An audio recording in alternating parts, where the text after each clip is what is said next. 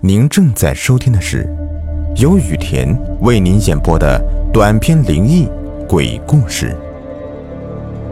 本节目由喜马拉雅独家播出。天才蒙蒙亮，我就已经打扮好了。我今天打算去县城一趟。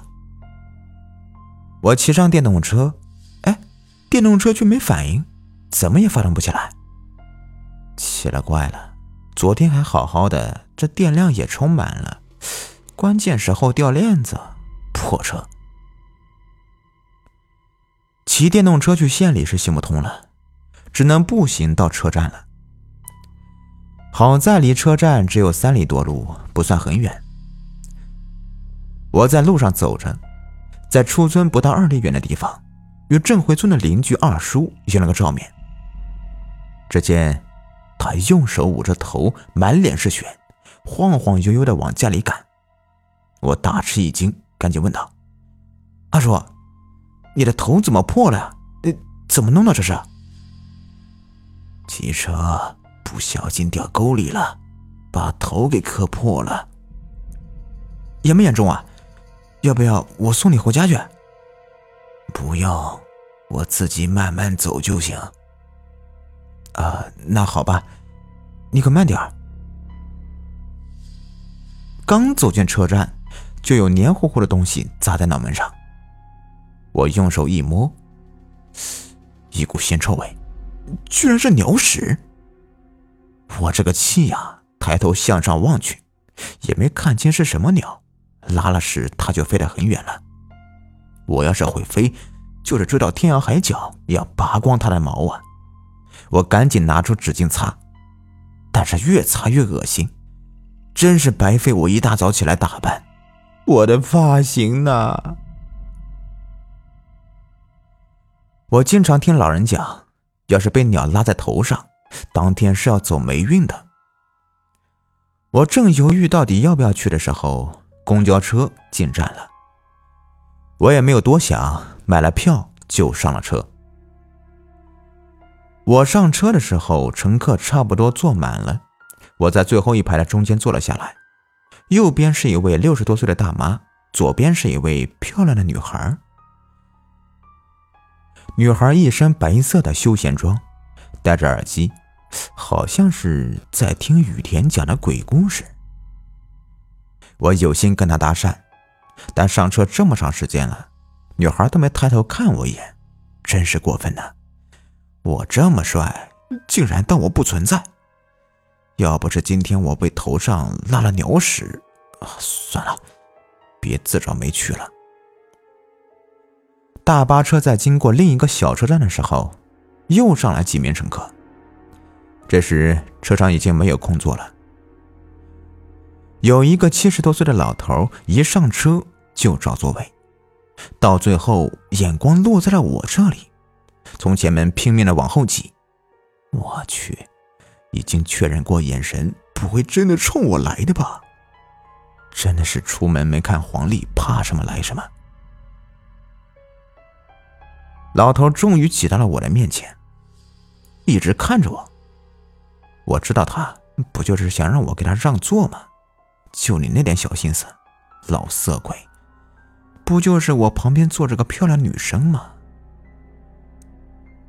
老头等了一会儿，一看我没有给他让座的意思，风凉话开说了：“现在的年轻人呢，一点眼力劲儿都没有啊，见到老年人也不知道让个座啊。”我扭头看向窗外，装作没听见。老头一看我这副德行，闻的不来就来武的，开始用手拉我。年纪轻轻的。懂不懂？应该给老人让座啊！起来，起来呀！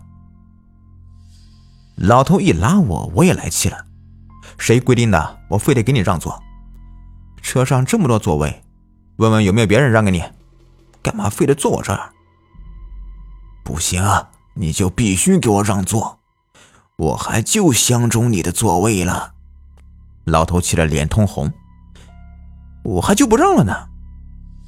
我心里一肚子火。这时，坐在我右边的大妈发话了：“小伙子，你就把座让给他吧。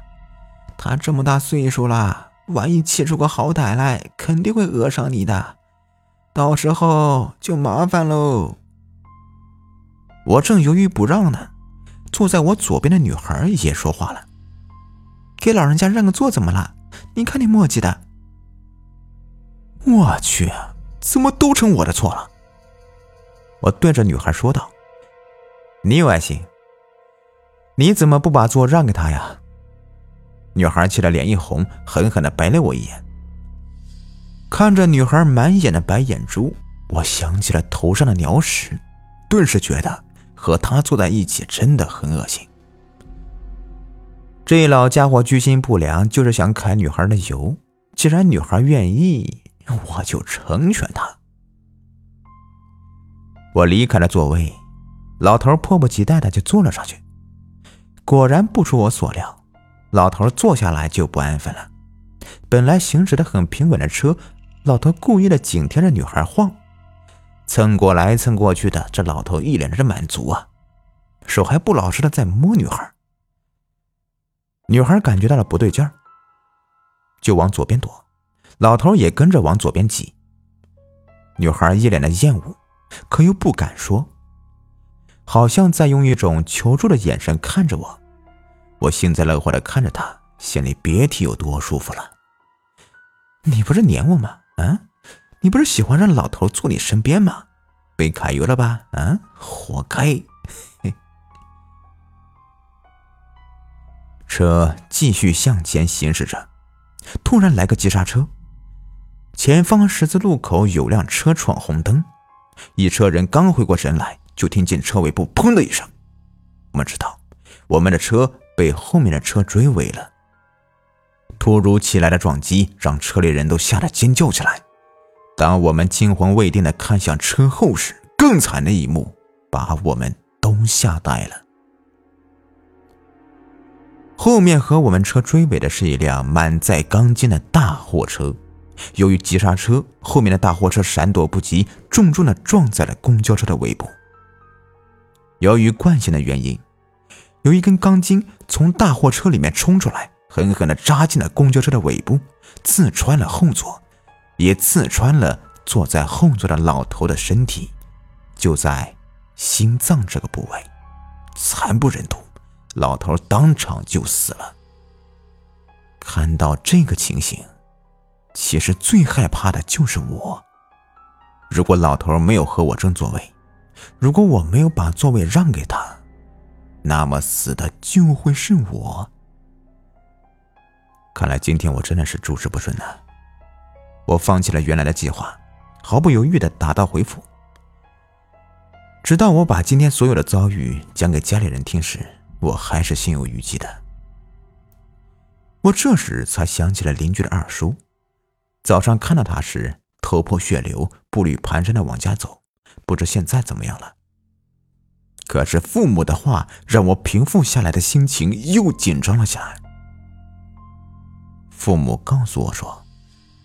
邻居家的二叔死了，也是今天早上骑着电瓶车打算去县里，在一个拐弯处冲进了路边的沟里，他的头磕在了石头上，当场就死了。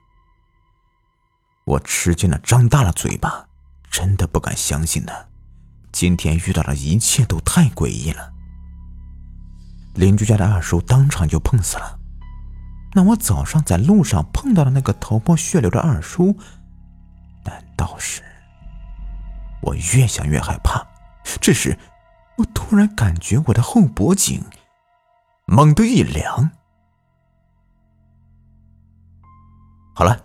今天的故事就说完了。